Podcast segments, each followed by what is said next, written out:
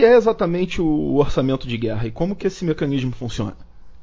O orçamento de guerra é, o, é meio que o apelido né, da PEC 10 de 2020 e ela acabou ficando conhecida com esse nome de PEC do orçamento de guerra. Né? Ela foi apresentada uh, pelo presidente da Câmara, né, Rodrigo Maia, uh, criando assim um instrumento uh, para impedir que os gastos emergenciais gerados em virtude da, do estado de calamidade pública, que foi solicitado pelo governo e aprovado pelo Senado no dia 20 de março, sejam misturados ao orçamento da União.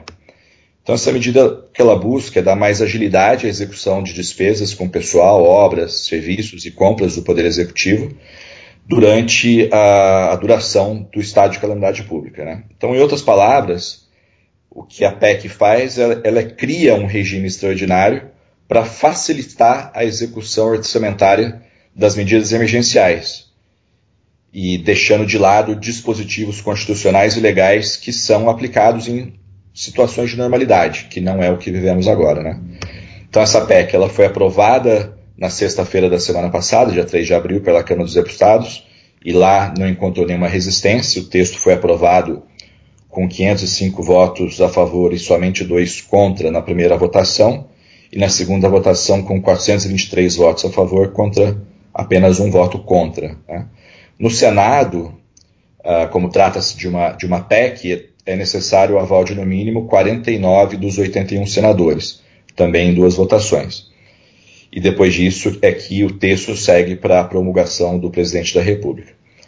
Uh, no Senado, a gente já está antecipando que exista algum tipo de rejeição né, à votação, porque alguns senadores estão uh, dizendo que o, uh, o, fato de ter que fazer isso em sessão virtual não seria um mecanismo adequado para uma mudança tão relevante como é o caso de uma PEC. Né? Então, esse, esse tema foi levantado pelo senador Alessandro Vieira no, no mesmo dia 3, onde, o dia que foi protocolado no, no Senado ele levantou essa questão de ordem, uh, colocando que, que, que, que, seria um mecanismo ruim para votar uma matéria tão relevante. Uh, então deve, deve ter alguma resistência lá no Senado, né? mas é, é lá, é lá que se encontra agora uh, o status atual. E assim, na sua análise, esse orçamento de guerra se aplica a esse momento vivido pelo Brasil? A medida é necessária? Qual a sua opinião a respeito disso? A, a, o que a gente está vivendo com a, com a, pandemia do, do Covid-19 é uma crise de saúde pública que não tem precedentes. Né? Uh, acho que, felizmente, as pessoas estão cada vez mais conscientes da gravidade sob a ótica da saúde pública. Uh, e essa mesma crise de saúde pública tem uma capacidade enorme de impactar duramente a economia real em função da globalização dos mercados, da facilidade de circulação de pessoas, na interconexão das, das cadeias produtivas. Então, assim, diferentemente de outras crises, a crise atual ela, ela, ela impacta fortemente tanto o lado da oferta, né, porque muitas cadeias produtivas foram sofreram rupturas em função da paralisação do setor industrial chinês, inclusive no Brasil, e também é uma crise que afeta o lado da demanda, porque as medidas de isolamento, que são absolutamente necessárias para a gente poder enfrentar essa crise e achatar a curva de contaminação da população, esse isolamento ele tem o efeito colateral de inibir o consumo das famílias. Então, em outras palavras, é uma crise que impacta todos os fundamentos e setores da economia.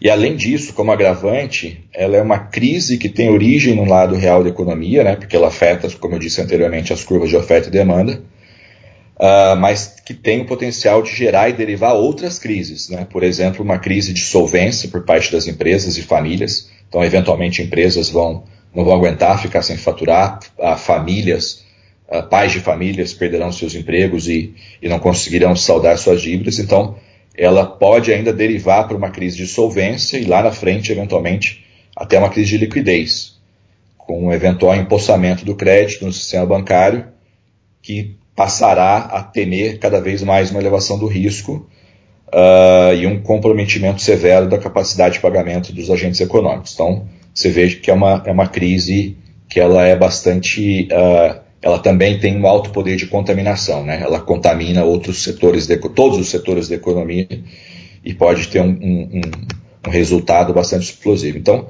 Uh, e, e, é interessante notar também que essa sim é a grande diferença quando a gente compara o momento atual com a crise de 2008. É, naquele momento, a crise era majoritariamente uma crise do mercado bancário, do sistema financeiro. E aí, naquele caso, as políticas de afrouxamento monetário e garantia de liquidez, elas surtiam efeito com relativa rapidez. Né? Agora, com a crise uh, que começa pelo lado real da economia, a política monetária tem um efeito muito limitado. Então, isso obriga que os governos uh, implementem uh, medidas fiscais agressivas. Né? E acho que um belo exemplo é o caso do orçamento de crise que a gente está discutindo aqui. Então, com, com, esse cenário, na minha opinião, as, as medidas tomadas até o momento são absolutamente necessárias e acredito que devem ser até intensificadas caso a crise se agrave além do que a gente conhece até aqui. Então, sou, a, na minha visão, a questão do orçamento de crise é, um, é, um, é uma questão indiscutivelmente necessária para esse momento que a gente está vivendo. E quais as condições excepcionais que esse mecanismo cria na área fiscal? Uh, bom, vamos lá. O, uh, o, orçamento da crise ele está pautado em alguns vetores, né, alguns pilares centrais que eu vou mencionar aqui. O primeiro deles, do lado fiscal, é a suspensão da regra de ouro. Né? Então, Vamos entender o que era a regra de ouro. Né? Ela era uma determinação que impedia o governo federal de contrair dívida adicional para cobrir gastos correntes. Né? Então, pela regra de ouro, o governo somente podia emitir mais dívida se fosse para pagar despesas de capital, ou seja, investimentos. Mas agora, com a suspensão dessa regra, o governo passa a ter a possibilidade de emitir mais dívida para arcar com as despesas correntes mais elevadas que vão né, inevitavelmente acontecer em função dos gastos extras causadas pela, pela pandemia do, do Covid. Então, essa, essa, esse, essa premissa né, ela funciona como uma autorização expressa para que o governo, então, contraia mais dívida para poder arcar com seus compromissos correntes que serão mais elevados. Então, essa, essa é a primeira grande premissa da, do orçamento de crise. A segunda premissa, ela diz respeito ao prazo de validade desse regime fiscal extraordinário. Né? Por quanto tempo vale isso? E o texto diz que ela valerá enquanto vigorar o estado de calamidade pública e também no momento subsequente, onde o governo federal tentará implementar as medidas de mitigação dos efeitos econômicos causados pela pandemia do Covid-19. Ou seja, o regime fiscal extraordinário que vai ser implementado com a aprovação da, da PEC, ela permite que o governo combata diretamente a crise, principalmente aí com ações na área de saúde pública, e concomitantemente ela possa, o governo possa implementar medidas econômicas que sejam capazes de manter a economia em funcionamento, que é o que todo mundo deseja. Terceiro ponto, terceiro pilar da, do texto, ele fala de uma, de, de uma questão monetária, de política monetária, né? que é a permissão para que o Banco Central possa injetar recursos na economia por meio da aquisição de títulos públicos e privados, atuando como se fosse um fiador em última instância e assim garantindo a liquidez do sistema financeiro. É, vale mencionar, Felipe, que esse tipo de política monetária foi muito utilizado durante a crise de 2000, 2008, né, quando os bancos centrais do mundo inteiro compraram trilhões e trilhões de dólares uh, de títulos públicos e privados, uh, em alguns casos até tornaram-se acionistas de empresas que estavam à beira da insolvência. Uh, havia na época um lema muito falado, né, que era too big to fail, né, grande demais para quebrar. E por meio desse lema, o governo americano salvou da falência empresas como General Motors, algumas companhias do setor aéreo e até mesmo alguns pequenos bancos regionais que tinham o poder de contaminar outros ativos financeiros por causa do, dos mecanismos de alavancagem e securitização que são comuns no mercado financeiro. Né? Bom, tem um quarto pilar, e esse quarto pilar ele diz respeito à criação do Comitê de Gestão de Crise, então, a função desse comitê é aprovar as ações que venham a tratar de compras e da contratação de pessoal, obras, serviços, e esses atos devem ser divulgados por meio de um portal com acesso público disponível na internet. E, na minha opinião, isso é uma medida super importante para garantir, assim, uma maior transparência nos atos do poder executivo durante essa, essa, essa pandemia que a gente está vivendo.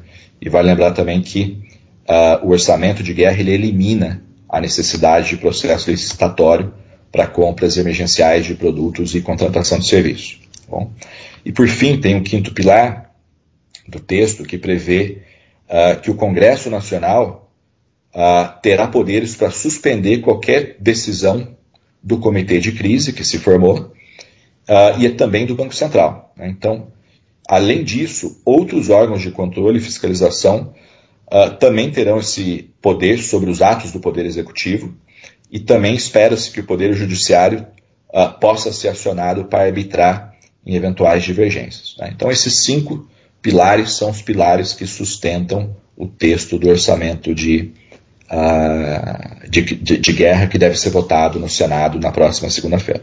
E com isso, é, haverá maior flexibilidade dos gastos públicos? Como, como você avalia essa questão? A, a principal premissa né, do orçamento de guerra é sim dar maior flexibilidade ao gasto público, principalmente permitindo um nível maior de celeridade uh, na tomada de decisões e na implementação das ações. Né? Na minha opinião, essa maior flexibilização é absolutamente necessária nesse momento. Uh, vale lembrar que essa crise que a gente está atravessando é uma crise com poder enorme de destruição de vidas e uma crise que afetará severamente a população vulnerável, a população que está economicamente exposta. Então a gente deve ver uma rápida e contundente erosão no nível de emprego, reflexos nos gastos das empresas, nos gastos das famílias, uh, e isso vai fazer um completo redesenho das nossas expectativas sobre o crescimento do PIB nacional e mesmo do, do PIB global. Né? Então, assim, eu costumo dizer que a crise é um cisne negro, né, que a, a gente não. Era difícil prever a magnitude disso, muito difícil, mas que está aí posta a situação e a gente vai ter que lidar com ela agora e no futuro e ela representa uma situação tão nova e anormal que não adianta ela ser tratada com as ferramentas econômicas convencionais. Né? Eu costumo dizer que planos convencionais servem para problemas convencionais, para problemas ordinários. Diante de condições tão extraordinárias como a gente está vivendo agora, não temos outra opção que não seja implementar ações também extraordinárias. Né?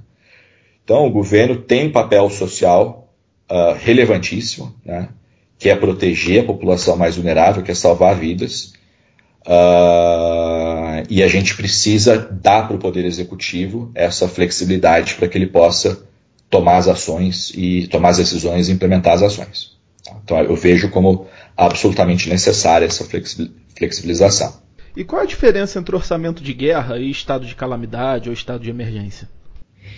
Uh, eu entendo que, na verdade, o orçamento de guerra ele é um complemento ao decreto do estado de calamidade pública. Né?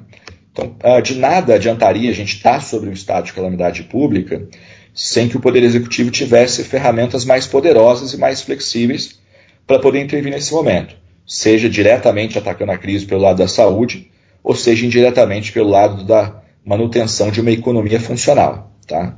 Então, uh, o orçamento de guerra é uma resposta muito pragmática a essa situação emergencial que a gente enfrenta nesse momento e que precisa ser tratado com uma velocidade e uma assertividade diferentes. Tá? Então eu vejo, eu vejo que o orçamento de guerra é, um, é, é, é, a, é a, viabilização né, para aquilo que o decreto de calamidade pública criou. A gente evidenciou uma situação crítica e agora com o orçamento de guerra a gente dá ao, ao governo federal as ferramentas para atuar diante desse cenário de crise. Agora, a PEC terá um instrumento para impedir que os gastos emergenciais do estado de calamidade sejam misturados ao orçamento do, da União. Qual o reflexo que isso traz na prática? É como se a gente passasse a gerenciar dois orçamentos distintos, né? Um que seria o nosso orçamento para os tempos normais e outro que seria o orçamento de guerra, que funciona como um complemento. Em teoria, ele deveria ser pontual, mas ele é um complemento para a gente combater a crise de saúde pública e os seus desdobramentos nos outros setores da economia. Porém, se a gente for analisar de uma ótica muito pragmática, né, eh, continua sendo um único problema, né, que é o agravamento da nossa situação fiscal, que já está bastante debilitada desde que a gente registrou o primeiro déficit primário lá em 2014, ainda no governo da petista da Dilma Rousseff. Tá? O fato é que ah, a gente vai sair dessa crise com um problema fiscal muito maior do que a nossa situação pré-crise. Né? Aqui, eu gostaria de fazer um breve histórico uh, do nosso déficit primário e algumas projeções que, infelizmente, nesse momento são bastante pessimistas sobre o futuro da nossa situação fiscal. Então, como eu comentei anteriormente, nosso primeiro déficit a gente registrou lá em 2014 e esse cenário se agravou sensivelmente em 2016, quando registramos a cifra aí de, um, de 160 bilhões de déficit. Depois, em 2017, quando a gente registrou um déficit primário de 125 bilhões. E mais uma vez em 2018, quando a gente chegou a 120 bilhões de déficit. Já no ano passado, a gente teve uma leve melhora, esse déficit ficou aí por volta de 95 bilhões, e ele foi impactado positivamente por algumas receitas extras uh, que vieram da, da seção onerosa do pré-sal e com algumas receitas também extraordinárias que a gente conseguiu oferir do processo de privatização de algumas empresas públicas. Para 2020, a gente estava trabalhando até então com uma meta de déficit primário por volta de 124 bilhões, essa era a meta. A previsão até janeiro era que a gente fechasse 2020 com um déficit primário de 82 bilhões. Uh, principalmente como resultado de uma retomada na economia e de, uma consequente, de um consequente aumento na arrecadação federal. Mas agora, as, já na semana passada, a gente falava de um déficit revisado que chegava a 420 bilhões, que já representavam, é absurdo, 5,5% do nosso PIB. E ontem, numa entrevista para alguns meios de comunicação, o Mansueto, o secretário do Tesouro, já mencionou uma previsão aí revisada novamente de um déficit primário ao redor de 500 bilhões. Então veja que uh, o cenário se deteriora numa velocidade assustadora, né, de uma semana para outra. Agora, eu, eu gostaria de fazer também uma ponderação que eu considero bastante importante, que não adianta nesse momento a gente utilizar métricas de contas públicas do nosso momento pré-crise. Né? A gente vive atualmente uma situação totalmente nova, inusitada, que vai nos colocar aí num novo normal e a gente vai ter que conviver ainda por muitos anos com essa, com essa situação. Então a gente vai ter que criar um novo conjunto de métricas para medir a nossa saúde fiscal a partir de agora, que não se compara aos desafios do momento pré-crise. Tá? Então, acho que é muito importante que a gente tenha essa consciência que agora é função do governo federal garantir que as vidas sejam salvas, que a população economicamente exposta seja protegida, né? E são milhões de brasileiros que nem sequer figuram uh, nas nossas estatísticas governamentais. Né? E para isso o governo vai ter que usar política monetária e política fiscal coordenadas, né? evitando que a gente chegue num estado de equilíbrio com mercados disfuncionais e paralisados, porque esse sim é o pior cenário de todos. Então o momento é de salvar as vidas, né, de cuidar da saúde da população, qualquer que seja o custo. Né? a deteriorização das nossas contas públicas vai ser forte, pode piorar se a gente não conseguir o achatamento da curva de contaminação. A tendência é que os gastos com saúde explodam ainda mais, né? mas essa piora fiscal é totalmente justificável, totalmente necessária, e a gente vai ter que encarar esse trade-off com naturalidade. Né? É um obstáculo que a gente vai ter que enfrentar nos próximos anos, ou mesmo décadas, mas é que é, é, esse afrouxamento fiscal é absolutamente necessário nesse momento. Qual a importância, passada aí o, essa crise, qual a importância de se manter a cultura de, de ajuste fiscal, de austeridade nas contas públicas?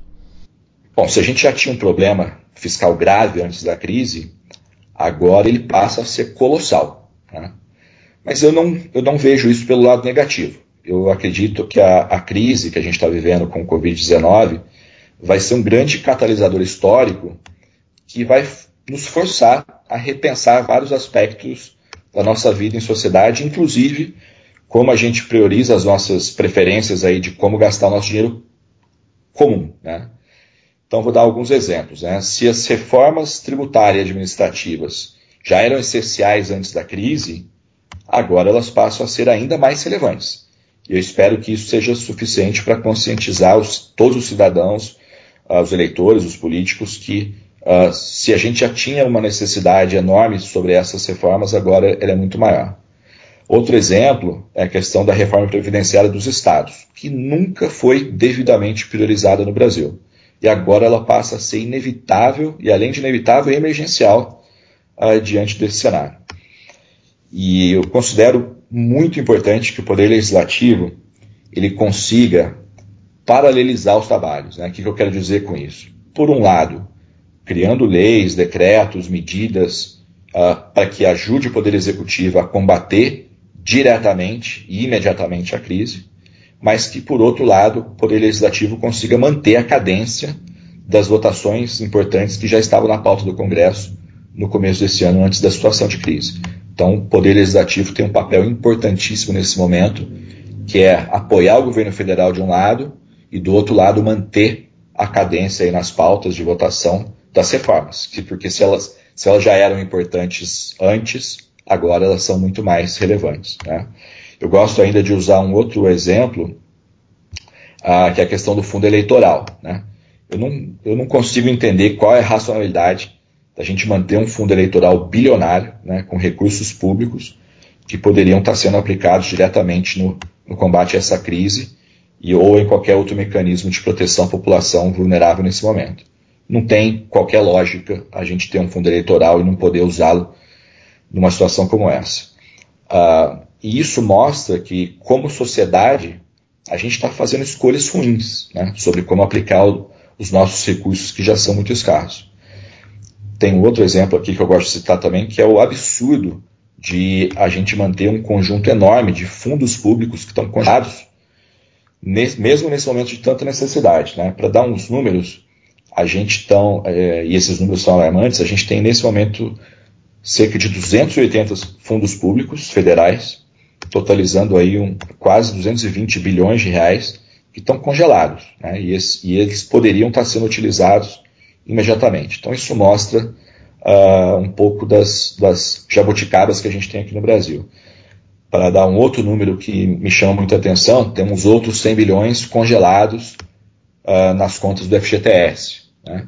Então, o fato é que a gente está sentado numa montanha de dinheiro e quebrando a cabeça para descobrir de onde dar recursos para combater a crise e os seus desdobramentos. Então, isso não faz qualquer sentido. Né? São essas jabuticabas que a gente vai ter que atacar. Não no futuro, mas agora. A gente tem que atacar essas, essas discrepâncias, essas disfuncionalidades, a gente tem que atacá-las de imediato. Uh, e para encerrar, eu só gostaria de fazer um comentário adicional que eu considero que uh, a gente vai passar, além, além do que eu comentei acima, né, que é esse momento de que essa crise vai, vai catalisar mudanças que são muito relevantes para o Brasil, eu acho ainda que a gente vai ter um, um amadurecimento na discussão política e econômica muito relevante. Né? Quando eu falo da questão política, a minha visão é que o populismo irresponsável, não importa se de direita ou de esquerda, ele vai perder muito espaço para posicionamentos mais centrais e mais pragmáticos. Né? Discursos vazios, sem qualquer fundamentação científica, a gente já sabe que não salvam vidas e muito menos emprego. Né? Na, quando eu falo de teoria econômica, eu acredito muito no fortalecimento do pensamento liberal mesmo depois de uma atuação tão massiva do Estado, mostrando aqui sua presença forte e inquestionável em diversas partes do mundo. E por que, que eu penso isso? Né? Porque o fato é que é a, é a, disciplina nas contas públicas e é a austeridade fiscal, que são temas aí pregados pela escola liberal, uh, é, é isso que permite que em momentos de ruptura, como que a gente está vivendo agora, que o Estado possa atuar de maneira contundente, com políticas fiscais e evitar um uma situação de, de equilíbrio disfuncional dos mercados. Né? Ou seja, é o Estado enxuto, é o Estado pequeno, é o Estado eficiente, garantidor da segurança institucional, do ambiente pró-negócio, aliado a um equilíbrio fiscal sustentável e perene no tempo, que cria a possibilidade de atuar nessas situações de externalidades, onde a mão pesada do Estado se faz inquestionavelmente necessário. Então, a gente precisa ter essa disciplina, né, ter, trabalhar sempre na austeridade, porque quando vier a externalidade, a gente tem condições de atuar. Né? A gente já não está endividado ao ponto de não conseguir atuar. Então, é por isso que eu acredito que vai ter um fortalecimento bastante relevante aí da escola liberal, uh, porque ela prega justamente uh, essa disciplina ao longo do tempo e é isso que, que cria a condição para o governo atuar quando precisa atuar.